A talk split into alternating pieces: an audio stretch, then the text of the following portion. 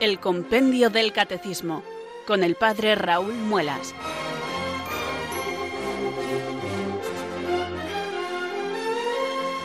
Muy buenas tardes, queridos oyentes de Radio María. Son las cuatro, las tres en Canarias. Aquí comienza una nueva edición del Compendio del Catecismo. Reciban desde Talavera de la Reina un saludo muy cordial del Padre Raúl Muelas, que un día más les habla desde estos micrófonos de Radio María, la radio de la Virgen, la fuerza de la esperanza. Sed todos bienvenidos.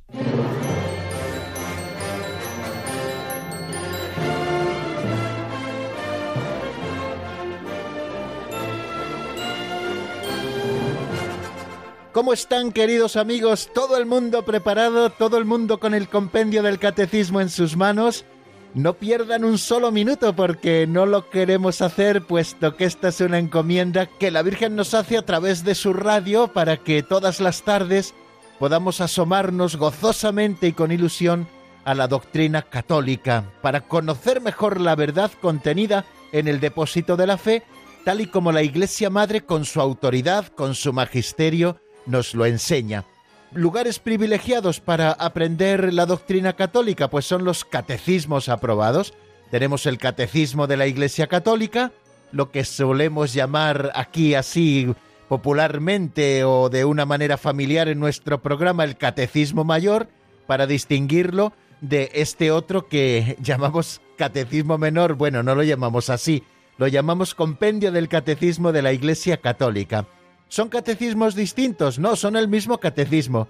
Lo que pasa que el compendio del catecismo de la Iglesia Católica, como bien conocen los oyentes habituales del programa, es un resumen de ese otro catecismo mayor del año 1992 que nos regaló San Juan Pablo II y que, como bien me gusta llamarlo, es un fruto granado del Concilio Vaticano II y además un instrumento maravilloso que tenemos que agradecer siempre porque tenemos en un solo volumen pues toda la doctrina católica y lo que la Iglesia defiende de cada una de las verdades de la fe, además eh, bien estructurado, perfectamente documentado y un libro de texto de referencia imprescindible para todos. Bueno, pues ese, el Catecismo Mayor de la Iglesia, se estudia todos los días en Radio María por las mañanas, el padre Luis Fernando de Prada lo hace, y por las tardes eh, nos asomamos a este compendio del catecismo que tiene el mismo contenido pero resumido, con menos texto, muy bien compendiado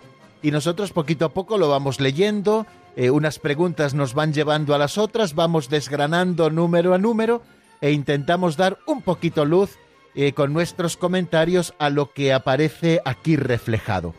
Estamos terminando un artículo de la fe eso es lo que estamos haciendo en nuestros últimos programas, que dice creo en la Santa Iglesia Católica. Estamos estudiando el misterio de la Iglesia y estamos ya a puntito también de terminar con este artículo y comenzar con otro nuevo. Bueno, pues antes de comenzar con nuestra tarea, como todos los días, vamos a recoger nuestro corazón y vamos a invocar al Espíritu Santo para que venga sobre nosotros y nos ilumine y nos fortalezca y podamos llevar a cabo nuestra misión. Nadie puede decir que Jesús es el Señor si no es bajo la inspiración del Espíritu Santo. Cuanto más conocer el misterio de Dios y su plan de salvación, aquí contenido en este depósito de la revelación explicado en el Catecismo de la Iglesia Católica, si no nos inspira el Espíritu Santo. Por eso cada día le rezamos así. Ven Espíritu Santo, llena los corazones de tus fieles y enciende en ellos el fuego de tu amor. Envía, Señor, tu Espíritu que renueve la faz de la tierra.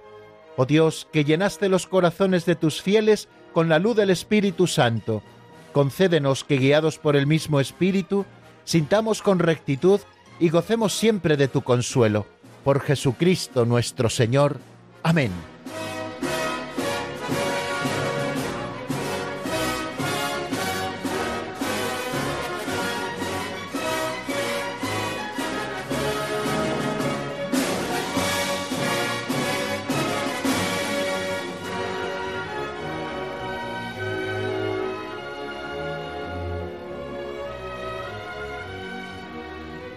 Esta oración inicial al Espíritu Santo, queridos oyentes, cada día en nuestro programa, supone el pistoletazo de salida y después vamos cogiendo ritmo poquito a poco hasta llegar a los números del compendio, para repasar lo que vimos en nuestro último programa y para afrontar un avance en nuestro estudio de los números del compendio y de la doctrina católica.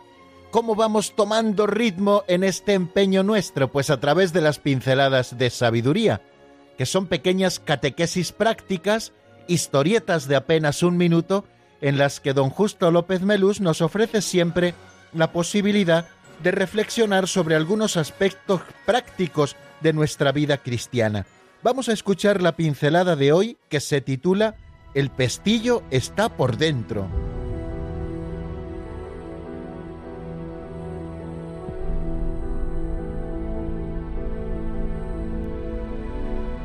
El pestillo está por dentro.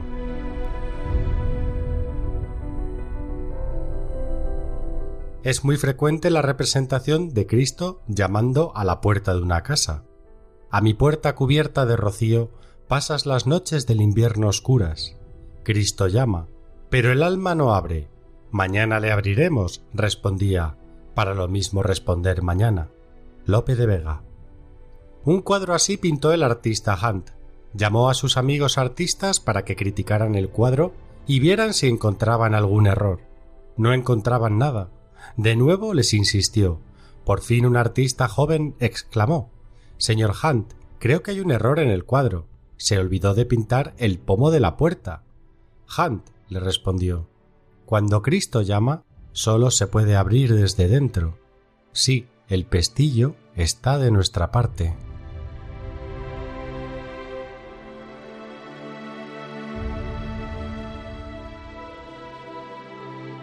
Evoca esta pincelada que acabamos de escuchar esa imagen preciosa de Cristo llamando a una puerta y hace referencia también el autor de la pincelada a ese famoso soneto de Lope de Vega ¿Qué tengo yo que mi amistad procuras?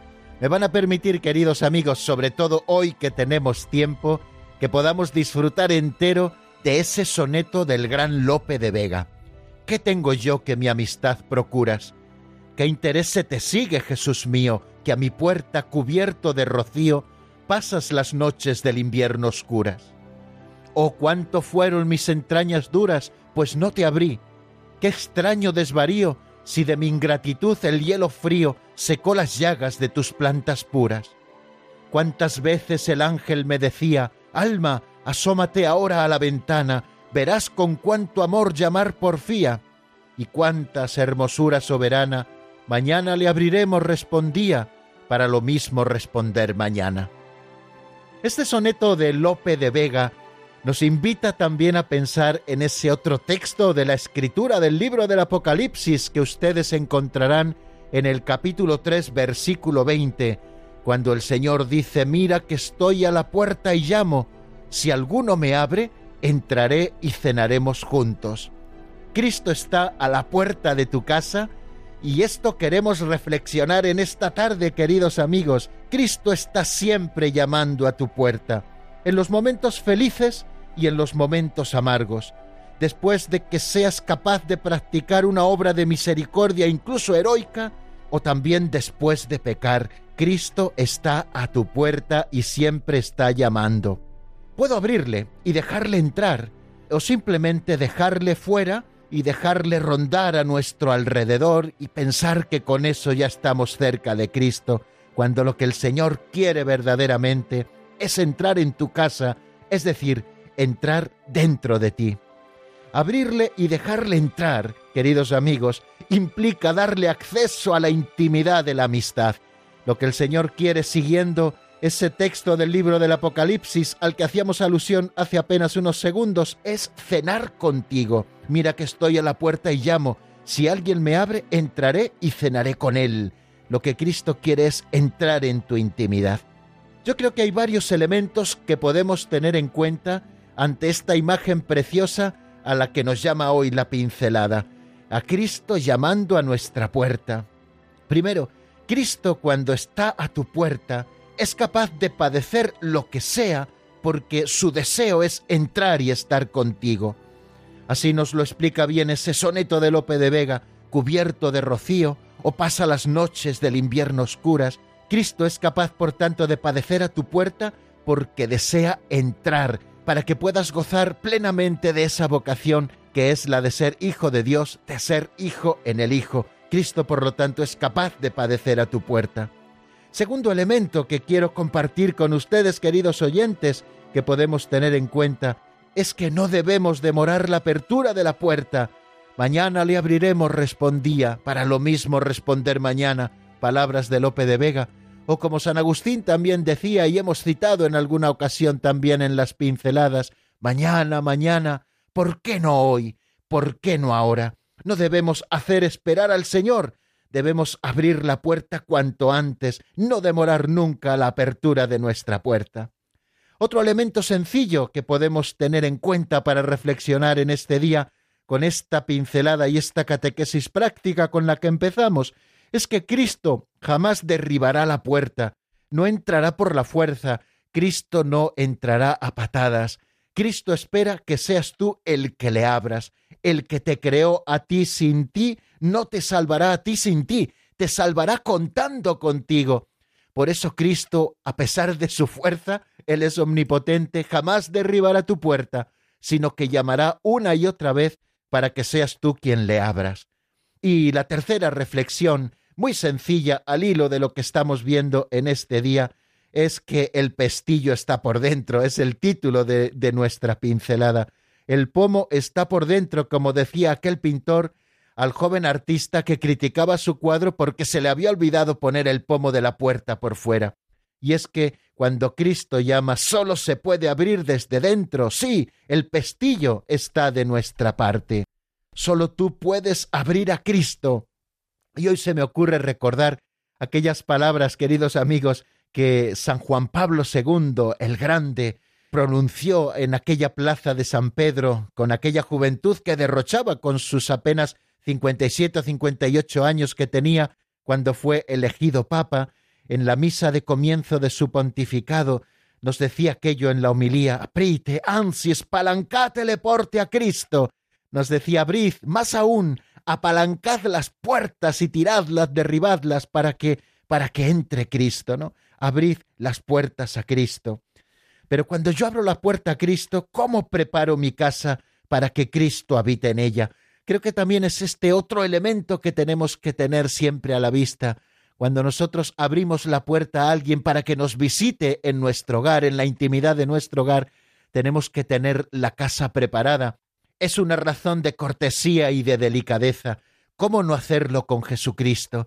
Limpiemos nuestro corazón por dentro. Esto se puede hacer recibiendo el sacramento de la penitencia y es el mejor modo y el más eficaz de abrir las puertas de nuestro corazón a Cristo para que Él venga y haga su morada en nosotros, el Padre, el Hijo y el Espíritu Santo, la inhabitación de Dios en el alma del justo. ¿no? Preparemos nuestra casa limpiándola bien con el sacramento de la penitencia para que Cristo viva en nuestro corazón. Y es que en nuestro corazón, en cada uno de nuestros corazones, queridos oyentes, hay un altar. Y ese es el lugar que debe ocupar Cristo y solo Él. El altar de nuestro corazón debe tener un solo Dios, y ese Dios es el Padre, el Hijo y el Espíritu Santo. Dejemos que Cristo reine en nuestro corazón y que remueva también los idolillos que a veces tenemos en el centro del altar de nuestro corazón. Muchas veces ese idolillo somos cada uno de nosotros con nuestro egoísmo. Entra, Señor, por tanto, y derriba a tus enemigos para que tú vivas en lo más íntimo de nuestro interior.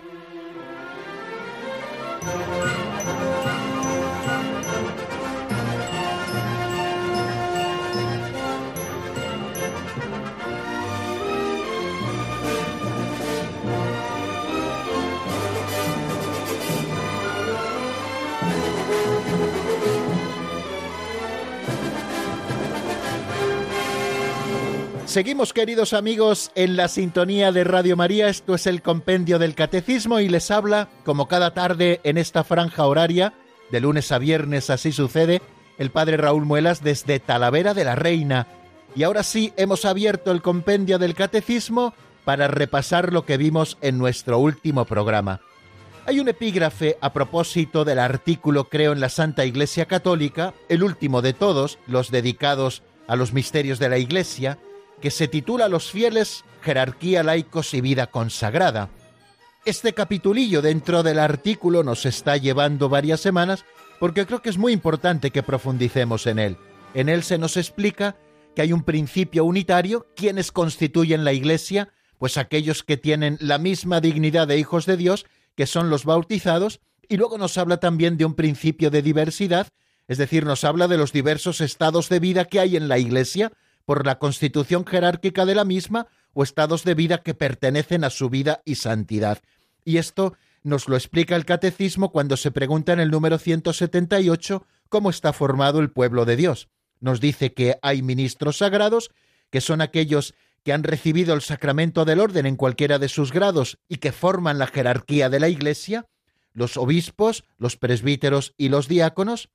Después nos habla de que aquellos fieles que no han recibido el sacramento del orden se llaman laicos y que tienen la vocación de santificar las realidades temporales en las que cada uno de ellos se mueve según su propia misión y condición. Y luego nos habla también que de uno y otro provienen fieles que se consagran de modo especial a Dios por la profesión de los consejos evangélicos, la castidad en el celibato, la pobreza y la obediencia. Es lo que llamamos la vida consagrada. Se nos está hablando, por tanto, de esos tres estados de vida. Hablo jurídicamente, por una parte los ministros sagrados o clérigos, por otra parte los fieles laicos y por otra parte los consagrados. Hemos estado hablando de la jerarquía de la Iglesia, del Papa, del Colegio Episcopal, de cómo ejercen la triple función de enseñar, santificar y regir a la Iglesia. También hemos estado viendo quiénes son los laicos, cuál es su vocación, cómo participan de la misión sacerdotal, de la misión profética y de la función regia de Jesucristo. Y ahora estamos estudiando la vida consagrada. Eso es lo que empezamos a estudiar en nuestro último programa, con el número 192. ¿Qué es la vida consagrada? se pregunta este número y nos da una definición muy concreta ese número del compendio del catecismo diciendo lo siguiente. La vida consagrada es un estado de vida reconocido por la Iglesia, una respuesta libre a una llamada particular de Cristo, mediante la cual los consagrados se dedican totalmente a Dios y tienden a la perfección de la caridad bajo la moción del Espíritu Santo. Esta consagración se caracteriza por la práctica de los consejos evangélicos. Esta es, por tanto, la definición que de vida consagrada nos da el número 192 del compendio del Catecismo. Nos habla de que la vida consagrada es un estado de vida reconocido por la Iglesia. Cuando nosotros estamos hablando de estado de vida, nos estamos eh, refiriendo a una condición jurídica, estable, creada o reconocida por la autoridad suprema de la Iglesia y que lleva consigo ciertas obligaciones y también ciertos derechos. Quizá podíamos asomarnos a la encíclica del Papa Pío XII de 1947, la Provida Mater Ecclesia, en la que establece un nuevo estado de práctica de la perfección cristiana con la creación de los institutos seculares y en la que nos habla de esa subdivisión canónica de los tres estados de vida, presentando las tres situaciones públicas de los cristianos o estado de las personas como el fundamento angular sobre el que se levanta el edificio de la ley eclesiástica. Pero bueno, no vamos a entrar mucho ahora en estos términos jurídicos, sino bueno, consideremos, como nos dice este número, que es un estado de vida que la Iglesia ha reconocido. Si la Iglesia lo reconoce, es porque existe, es decir, el Espíritu Santo siempre va adelante y va suscitando nuevos carismas en la Iglesia que luego la Iglesia va reconociendo.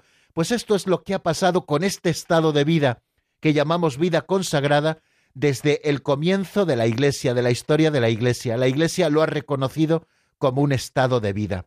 Y este estado de vida consiste en una respuesta libre a una llamada particular de Cristo, mediante la cual los consagrados se dedican totalmente a Dios y tienden a la perfección de la caridad bajo la moción del Espíritu Santo. Por lo tanto, nos está hablando de una vocación.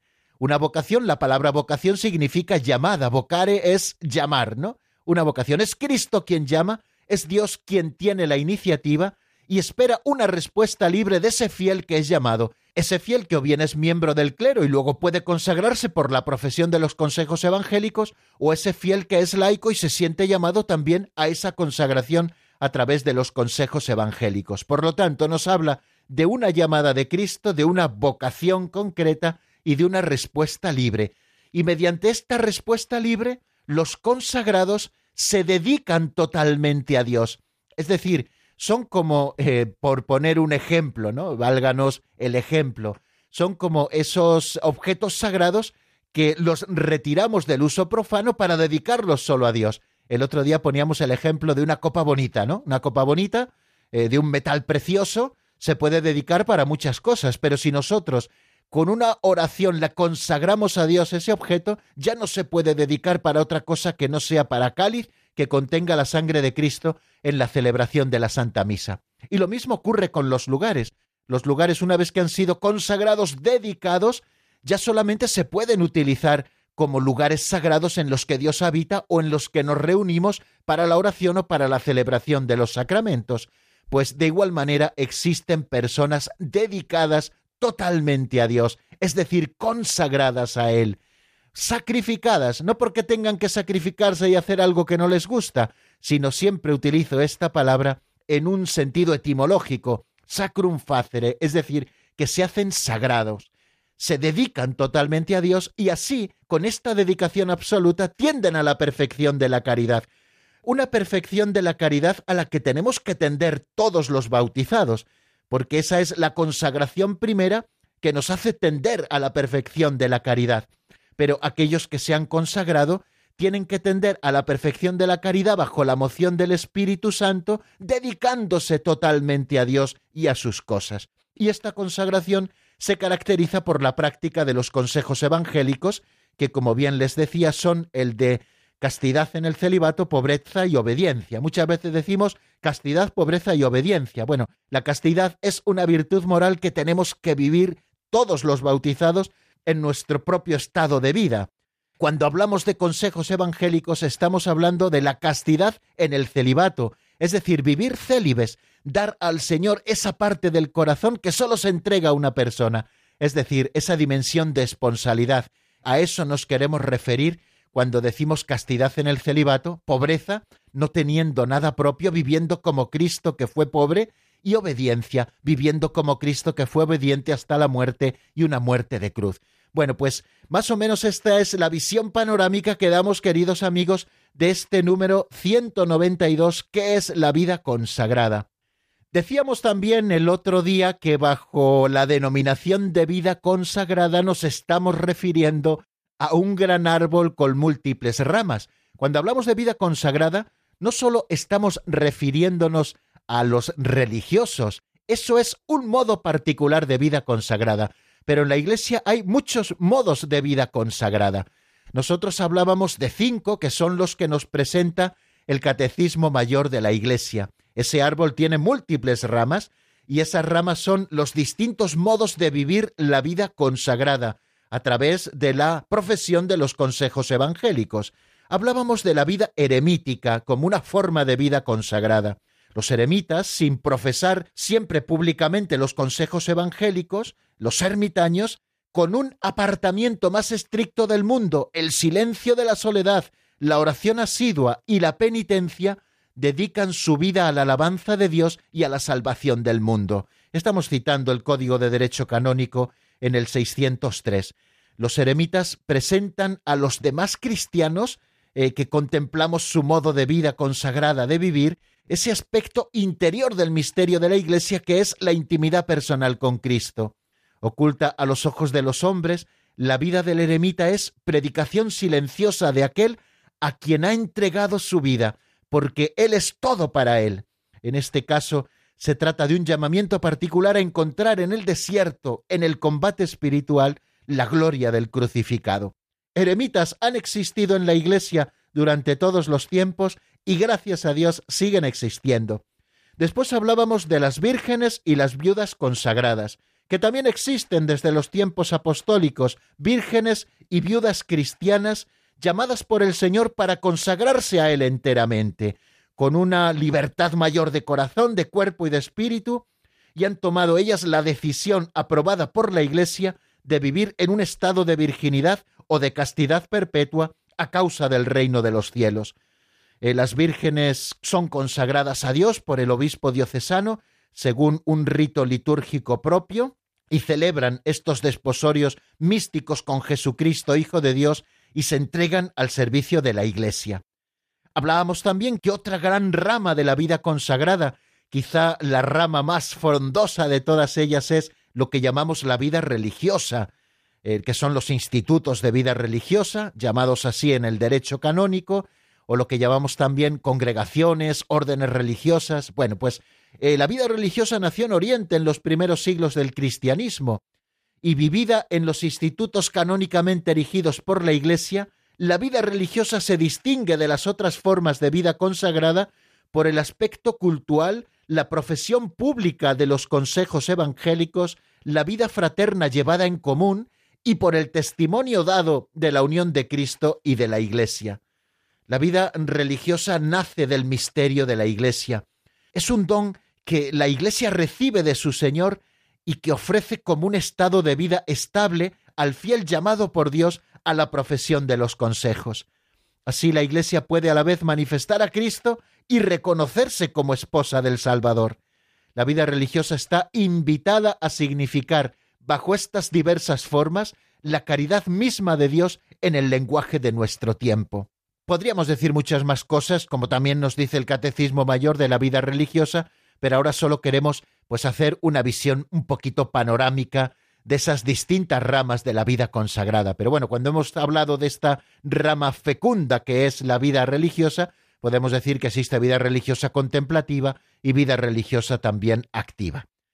Otra rama de este árbol fecundo, otro modo de vivir la consagración, la vida consagrada, son los institutos seculares, antes nos referíamos a que fue el Papa Pío XII los que los establecen la Iglesia con la encíclica Provida Mater Ecclesia, un instituto secular, dice el Código de Derecho Canónico, es un instituto de vida consagrada en el cual los fieles, viviendo en el mundo, aspiran a la perfección de la caridad y se dedican a procurar la santificación del mundo, sobre todo desde dentro de él por medio de una vida perfectamente y enteramente consagrada a esta santificación, los miembros de estos institutos participan de la tarea de evangelización de la Iglesia en el mundo y desde el mundo mismo, donde su presencia obra a la manera de un fermento. Su testimonio de vida cristiana mira a ordenar, según Dios, las realidades temporales y a penetrar el mundo con la fuerza del Evangelio, mediante vínculos sagrados, asumen los consejos evangélicos y observan entre sí la comunión y la fraternidad propias de su modo de vida secular. Y la quinta rama de este árbol de la vida consagrada, del que hablábamos también el otro día, es las sociedades de vida apostólica. Junto a las diversas formas de vida consagrada, nos dice el catecismo, se encuentran las sociedades de vida apostólica, cuyos miembros estoy leyendo ahora en el canon 731 del Código de Derecho Canónico, cuyos miembros, sin votos religiosos, buscan el fin apostólico propio de la sociedad y llevando vida fraterna en común, según el propio modo de vida, aspiran a la perfección de la caridad por la observancia de las constituciones. Entre estas existen sociedades cuyos miembros abrazan los consejos evangélicos mediante un vínculo determinado por las constituciones. Bueno, y también existen luego nuevas formas de vida religiosa que le corresponde siempre a la autoridad suprema de la Iglesia el discernirlas y el aprobarlas. Bueno, como ven, este árbol frondoso de la vida consagrada ha dado muchos frutos en la Iglesia y seguirá dándolos, porque forma parte de la vida y de la misión y de la santidad propia de la Iglesia. Bueno, pues hasta aquí lo que veíamos en nuestro último programa, que como ven nos hemos alargado bastante, pero bueno, como vamos a dedicar solo dos programas a la vida consagrada, me ha parecido volver a repetirlo y ampliar algunas cositas de las que ayer decíamos. Vamos a detenernos, si les parece, un momento en la palabra. Les ofrezco un tema musical, es una canción titulada Todo se lo debo a él, es de Ángel Villalón y está sacada del álbum Yo creo en ti, Señor. Pues después de escuchar esta canción, volvemos nuevamente juntos y nos asomamos al número 193.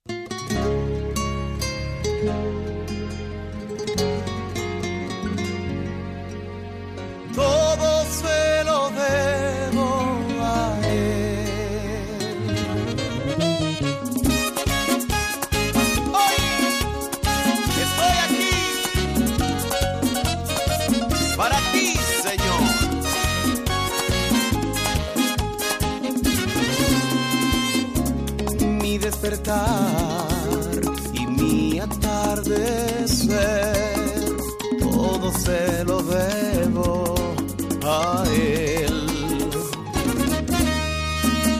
Si en mi vivir no existiera él, no sé qué sería de mí, porque todo se lo debo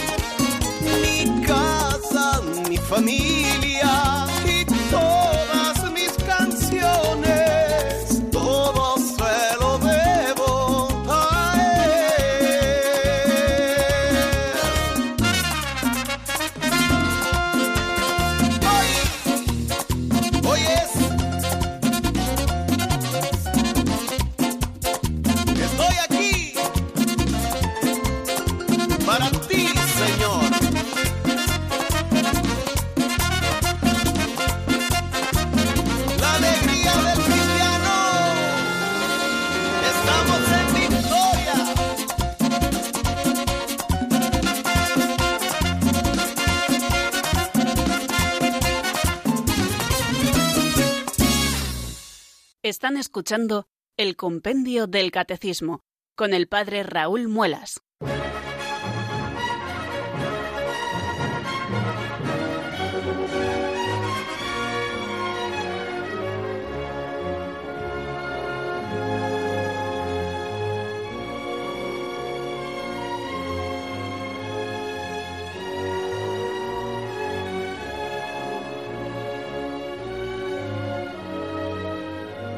Continuamos, queridos oyentes, en la sintonía de Radio María y aún nos quedan 10 minutos para poder desarrollar ese último número dedicado al artículo de la fe Creo en la Santa Iglesia Católica, el 193.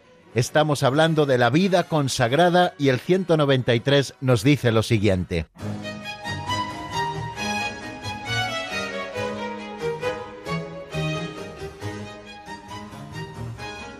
Número 193. ¿Qué aporta la vida consagrada a la misión de la Iglesia? La vida consagrada participa en la misión de la Iglesia mediante una plena entrega a Cristo y a los hermanos, dando testimonio de la esperanza del reino de los cielos.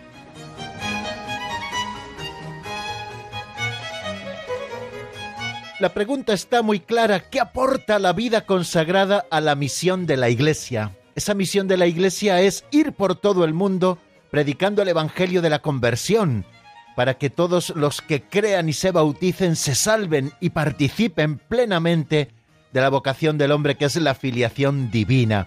Bueno, pues ¿qué aporta la vida consagrada a la misión de la Iglesia? Y nos lo dice de una manera muy clara, la vida consagrada participa en la misión de la Iglesia mediante una plena entrega a Cristo y a los hermanos, dando testimonio de la esperanza del reino de los cielos. Nos está diciendo que la vida consagrada en su multiforme manera de existir, ayer si lo recuerdan estuvimos diciéndolo y hoy hemos vuelto a repetirlo, los modos de vida consagrada que existen en la Iglesia, bueno, pues toda esta vida consagrada participa en la misión de la Iglesia de una manera muy particular, mediante una plena entrega a Cristo y a los hermanos.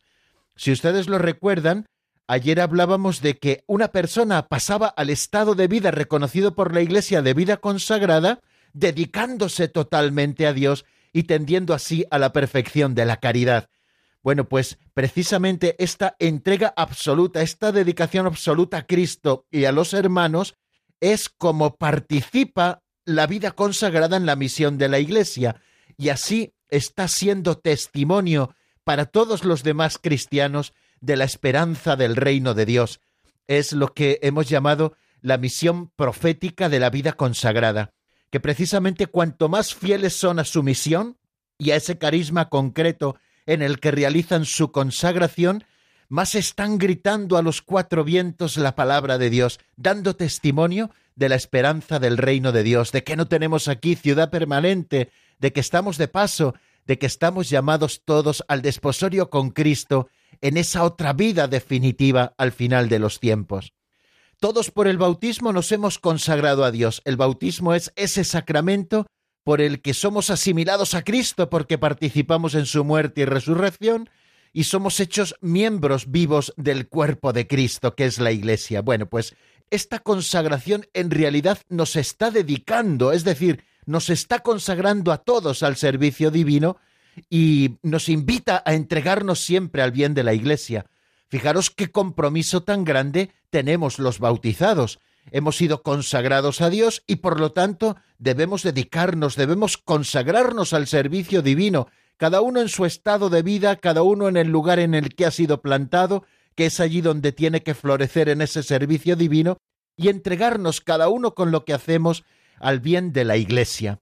Esto en cuanto al bautismo, esto es para todos los fieles, pero aquellos que han recibido una vocación concreta en la Iglesia a vivir su consagración en este estado permanente de vida, eso que llamamos la vida consagrada, eh, como un estado, el que vive así se polariza en torno a estos dos ejes. Por una parte, el servicio de Dios no tiene otra ocupación que servir a Dios y no tiene otra ocupación que el bien de la Iglesia, ¿no? Y al cumplir así esta misión de la Iglesia, a través del servicio de Dios, dedicados a Dios los consagrados, buscando siempre el bien de la Iglesia, están insertándose en la vida y en la misión de la Iglesia, y además desde una santidad maravillosa. La vida consagrada, por tanto, es en sí un recordatorio constante de que todos estamos consagrados a Dios y de que tenemos que buscar siempre el bien de la Iglesia. Por eso una comunidad cristiana, una iglesia local, que está enriquecida con muchos carismas de vida consagrada, pues es una comunidad cristiana privilegiada, porque desde todos esos frentes, desde todos esos modos de consagración, se está recordando a todos los bautizados de una manera constante que todos estamos consagrados a Dios y de que todos tenemos que buscar siempre el bien de la Iglesia, cada uno desde su lugar. Los que profesan los consejos evangélicos tienen como primera misión vivir su consagración, pero ya que por esa consagración se dedican al servicio de la Iglesia, están obligados a contribuir de modo especial a la tarea misionera según el modo propio de su instituto. Se insertan en la tarea misionera de la Iglesia y esto de manera muy práctica podemos comprobarlo viendo diversos modos de consagración en la Iglesia o diversos carismas, ¿no? Tantos institutos religiosos, por ejemplo, dedicados a la enseñanza.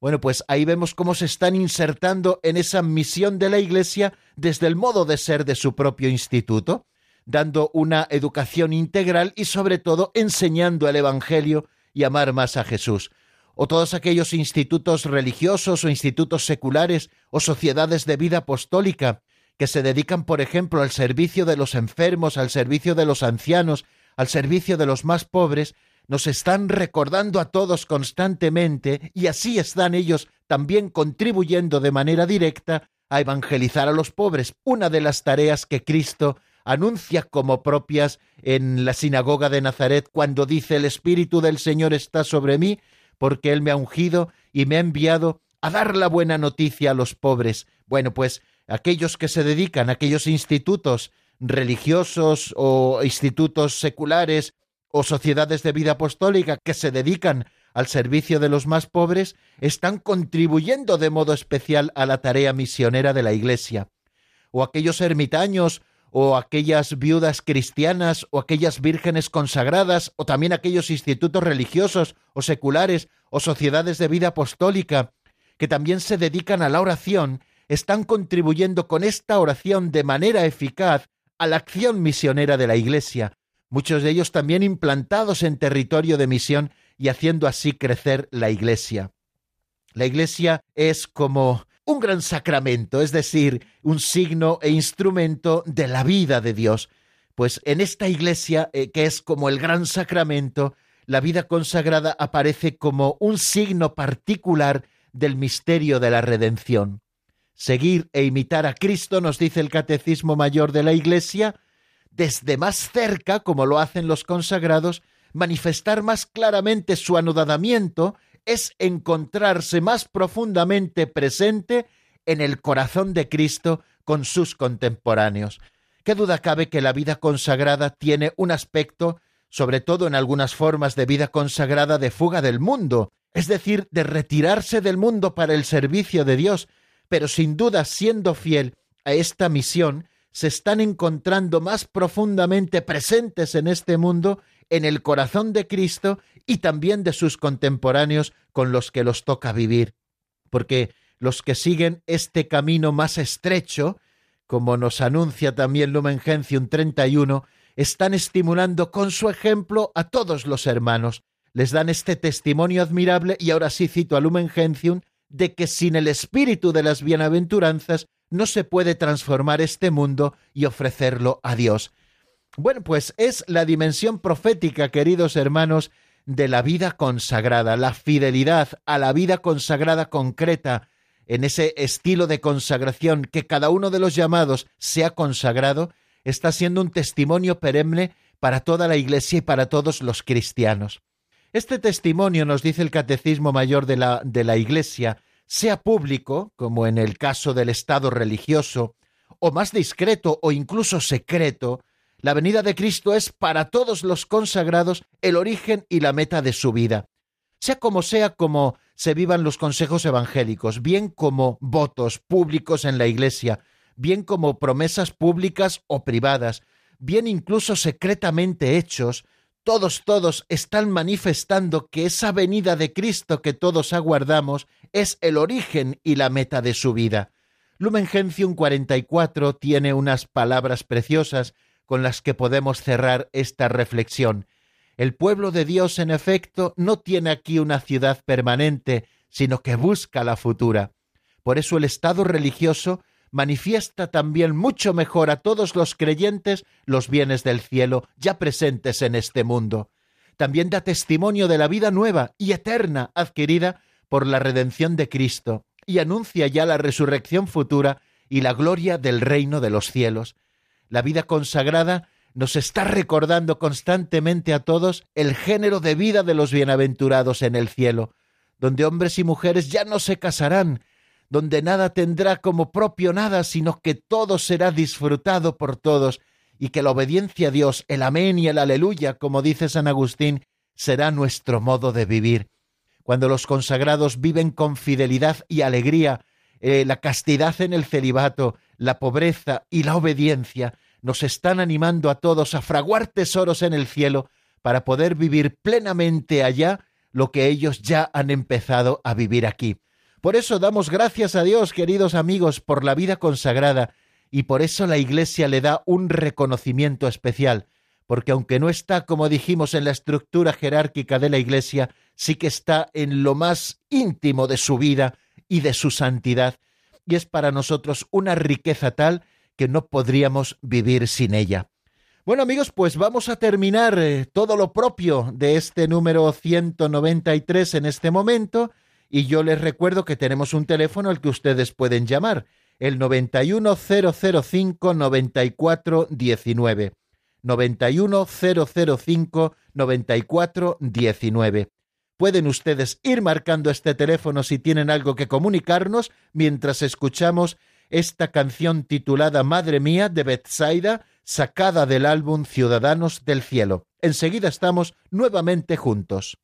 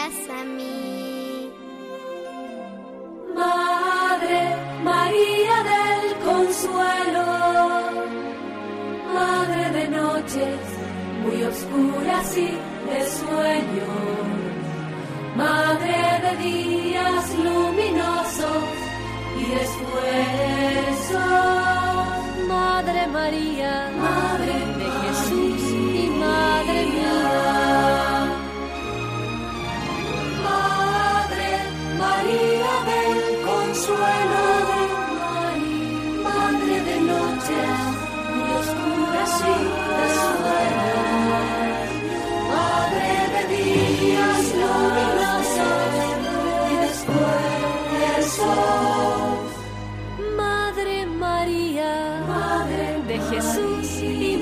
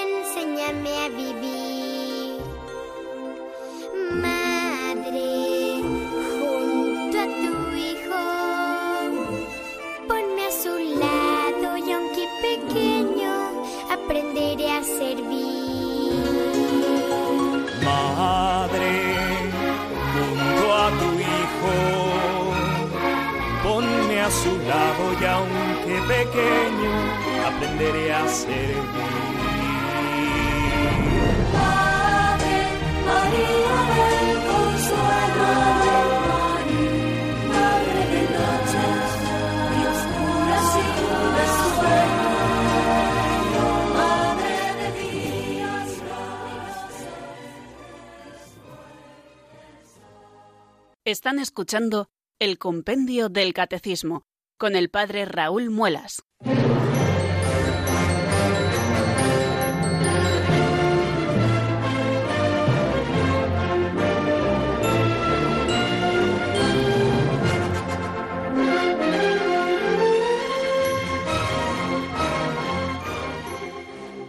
Pasito a paso, queridos oyentes, nos vamos acercando hacia las cinco de la tarde y estamos en el compendio del catecismo afrontando este último tramo, que no por más breve es menos intenso.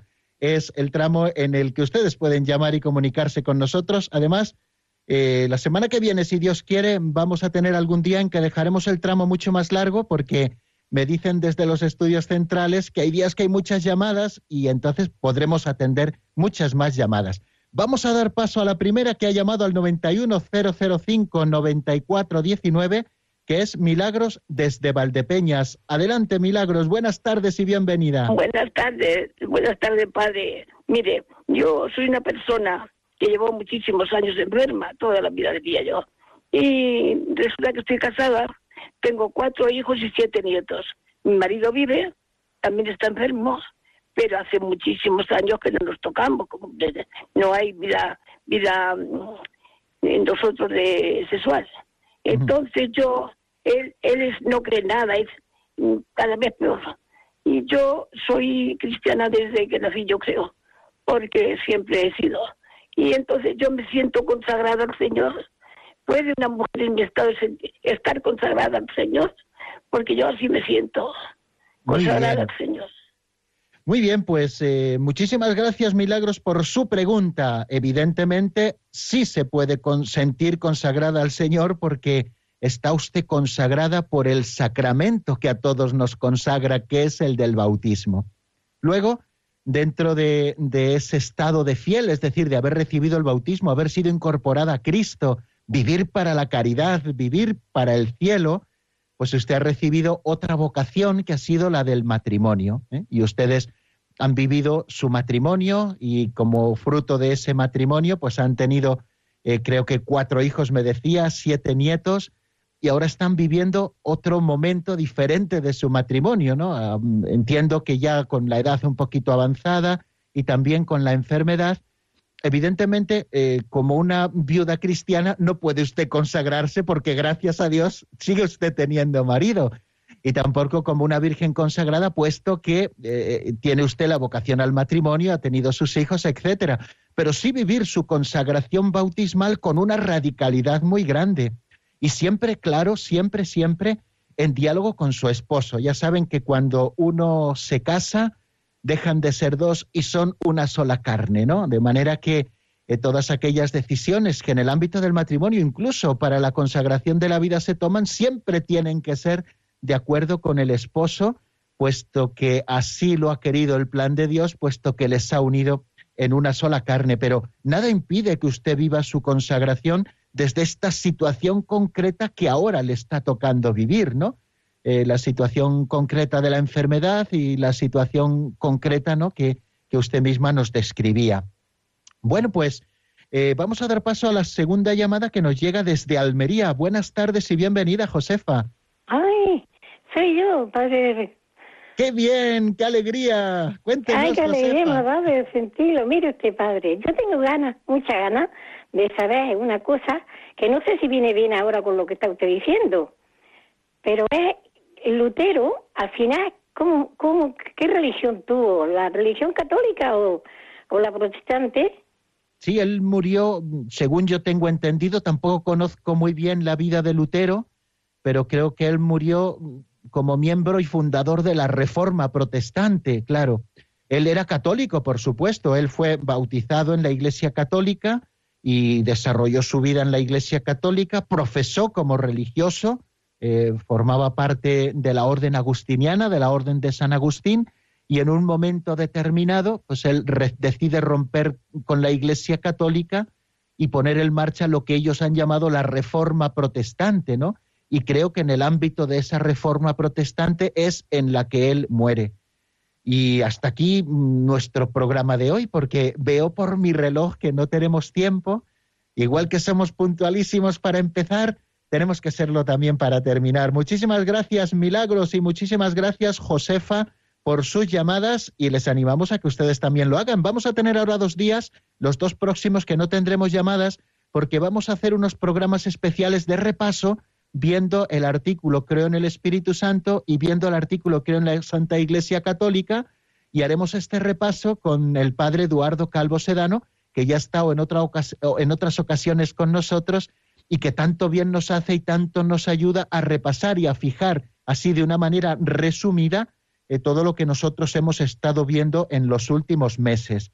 Pero yo les animo y ya les digo, la semana que viene, Dios mediante, tendremos algún día donde dejaremos más tiempo para las llamadas para que ustedes puedan hacernos las preguntas que crean convenientes. Si nosotros sabemos la respuesta, pues eh, inmediatamente responderemos y si no, ya lo haremos al día siguiente. Y no se olviden, aunque me alargue un poquitín, de que Radio María mm, nos está pidiendo que rellenemos la encuesta sobre la programación de Radio María.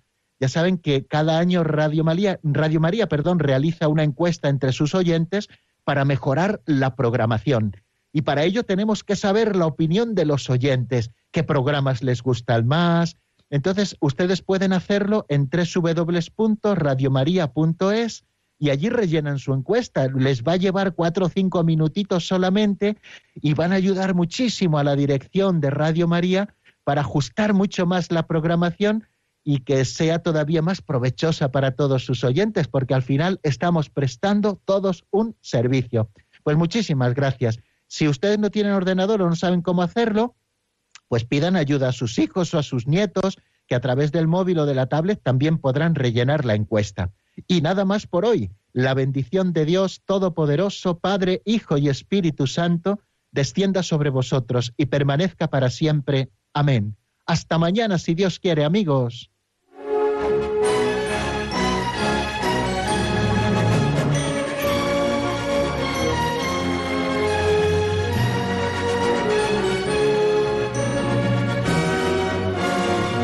El Compendio del Catecismo con el Padre Raúl Muelas.